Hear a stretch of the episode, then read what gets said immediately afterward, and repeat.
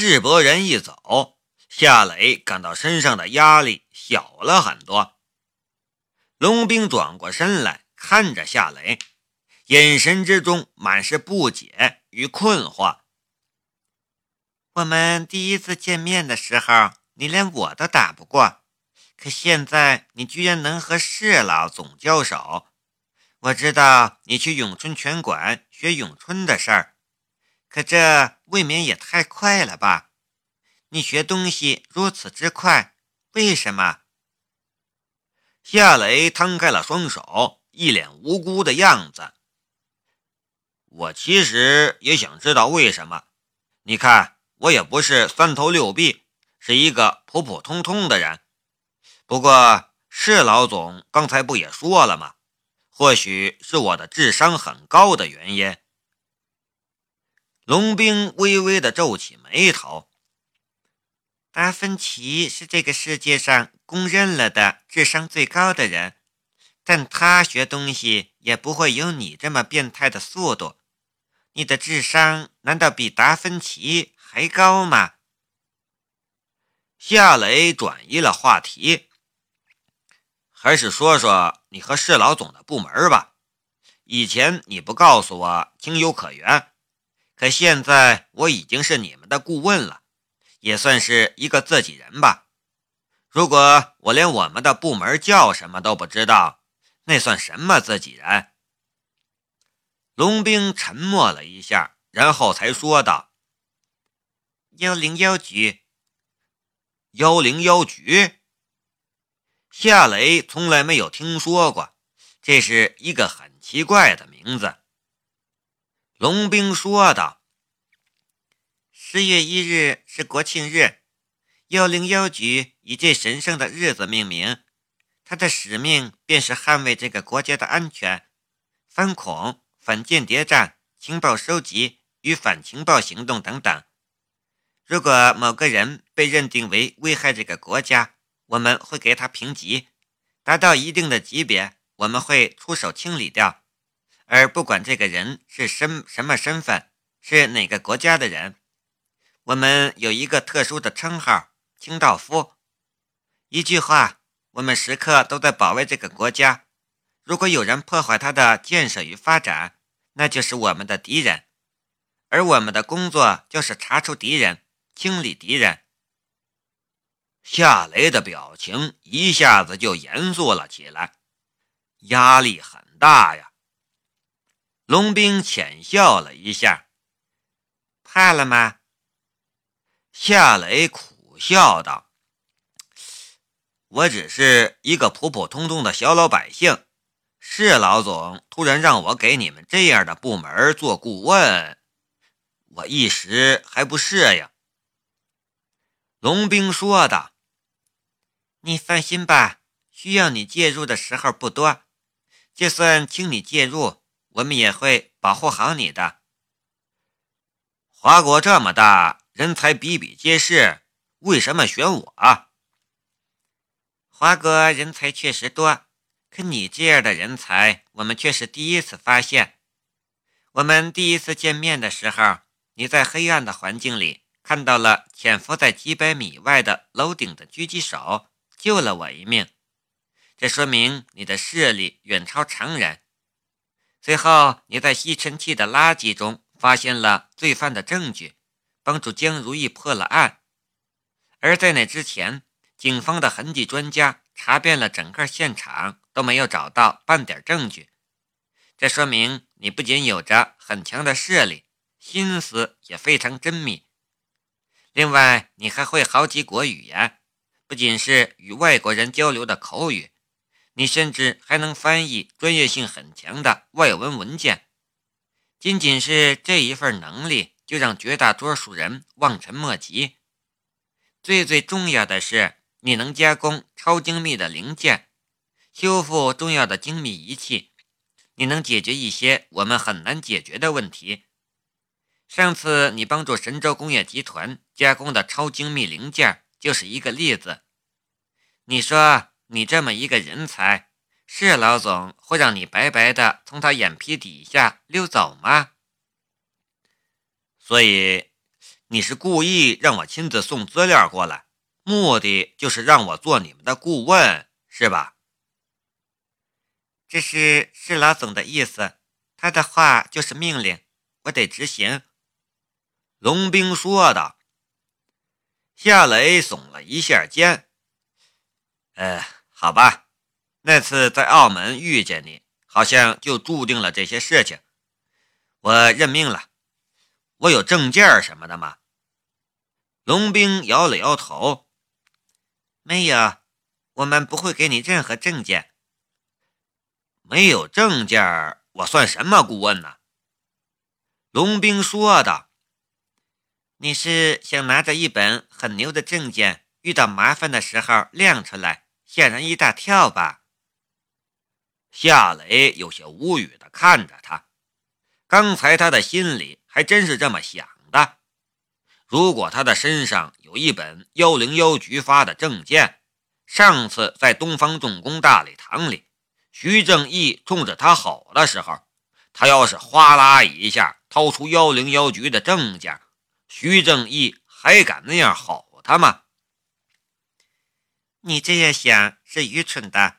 你亮出证件，就必然有人看见证件。现在是资讯发达的世界，没准儿就被什么人留意上了，传到敌对势力的情报体系之中，你的身份也就暴露了。那样对你是非常危险的。夏雷听着。这算是龙兵给他传授经验了。还有，你对我们有着非常重要的意义，我们不会让你轻易介入我们的某一次行动，这也是出于保护你的目的。今晚的事你也别对任何人说，你明白我的意思吗？夏雷点了点头。好吧，我都记住了，我就当这件事不存在。我带你去你的房间，有什么需要的话跟我说。你把这里当你自己的家好了，不要客气。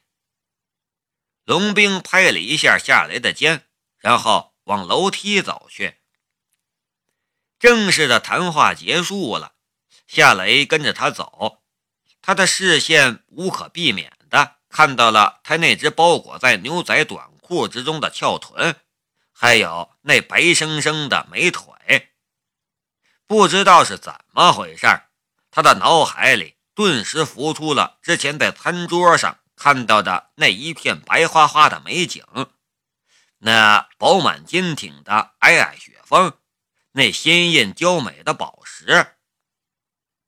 夏雷移开了视线，看头顶的天花板。他知道，如果他不看天花板的话，他肯定会看到龙兵的屁股，而且是没有牛仔短裤的屁股。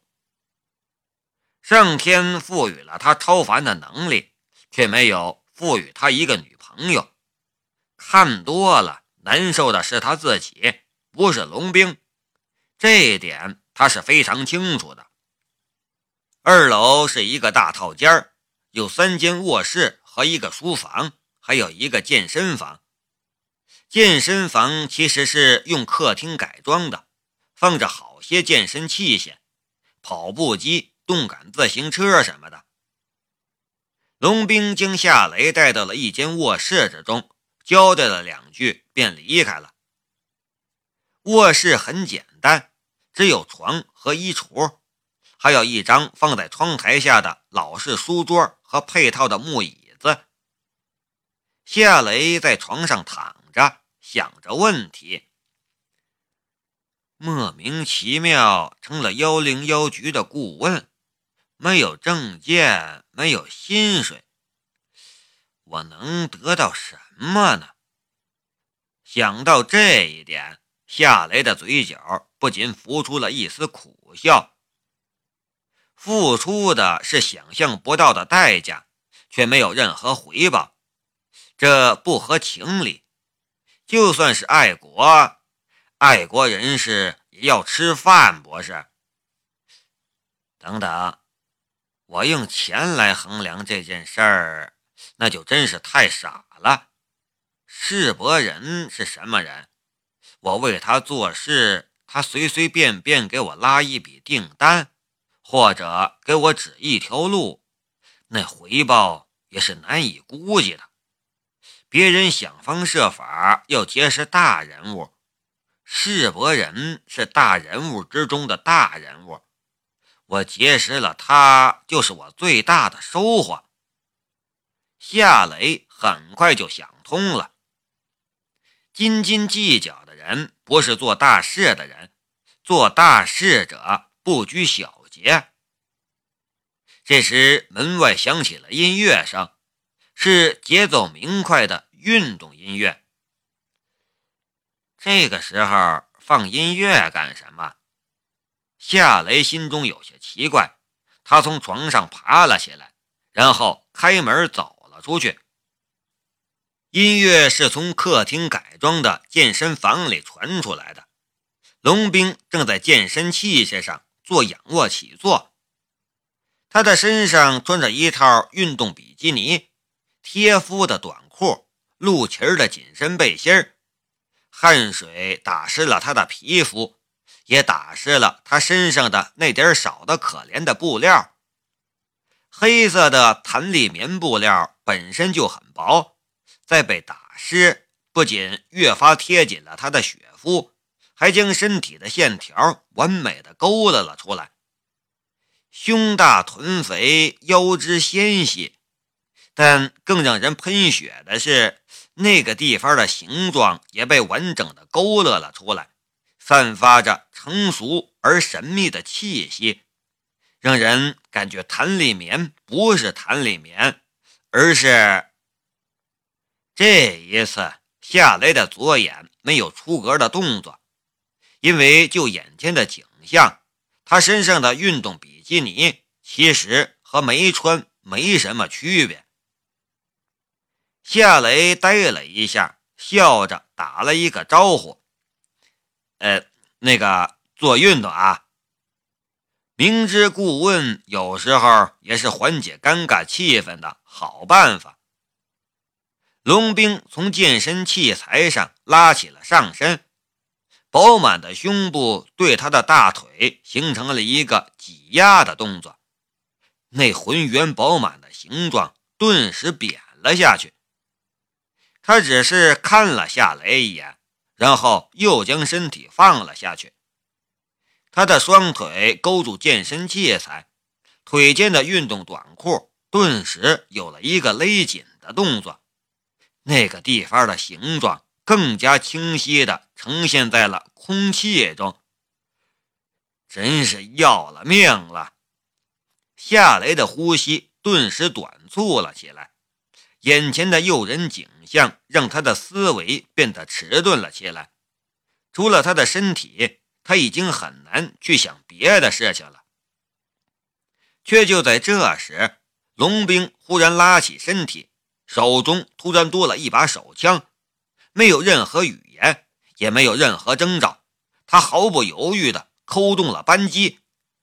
夏雷根本就没有反应过来，他看到手枪的时候，枪声就响了。手枪套着消音器，枪声很小。但子弹的冲击力却很大，夏雷顿时被掀翻在地，剧烈的疼痛差点让他窒息。他惊恐地去看中枪的胸口，但看到的却是完整的胸膛，只是布料有点破损的迹象，根本就没有血流出来。然后他看到了掉在旁边的一颗橡皮弹头。虚惊一场。可是，就在中弹的那一刹那，夏雷真的以为他这次死定了。那种感觉，他发誓他不想再经历一次。龙兵从健身器材上下来，握着装着消音器的手枪，缓步走到了夏雷的身边，居高临下的看着他。夏雷这才缓过气儿来，他仰望着玉腿修长、曲线玲珑的龙兵，气愤的道：“你干什么呀？”龙兵淡淡的道：“我的身材还不错吧？夏雷顿时愣了一下，他什么意思呢？龙兵接着说道：“你记住了，越漂亮的女人越危险。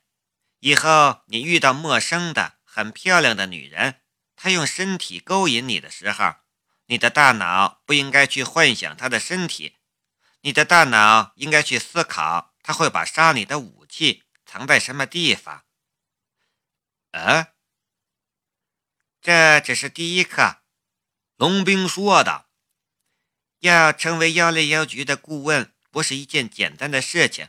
我会不定时训练你，你要有个心理准备。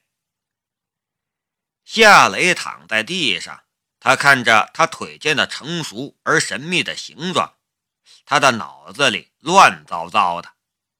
他说的好像很轻松的样子。可要做到，却似乎很难。龙兵似乎发现了夏雷正盯着他的什么地方看，还看到了他的冒起一团的裤子。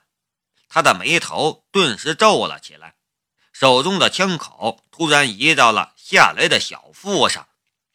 砰！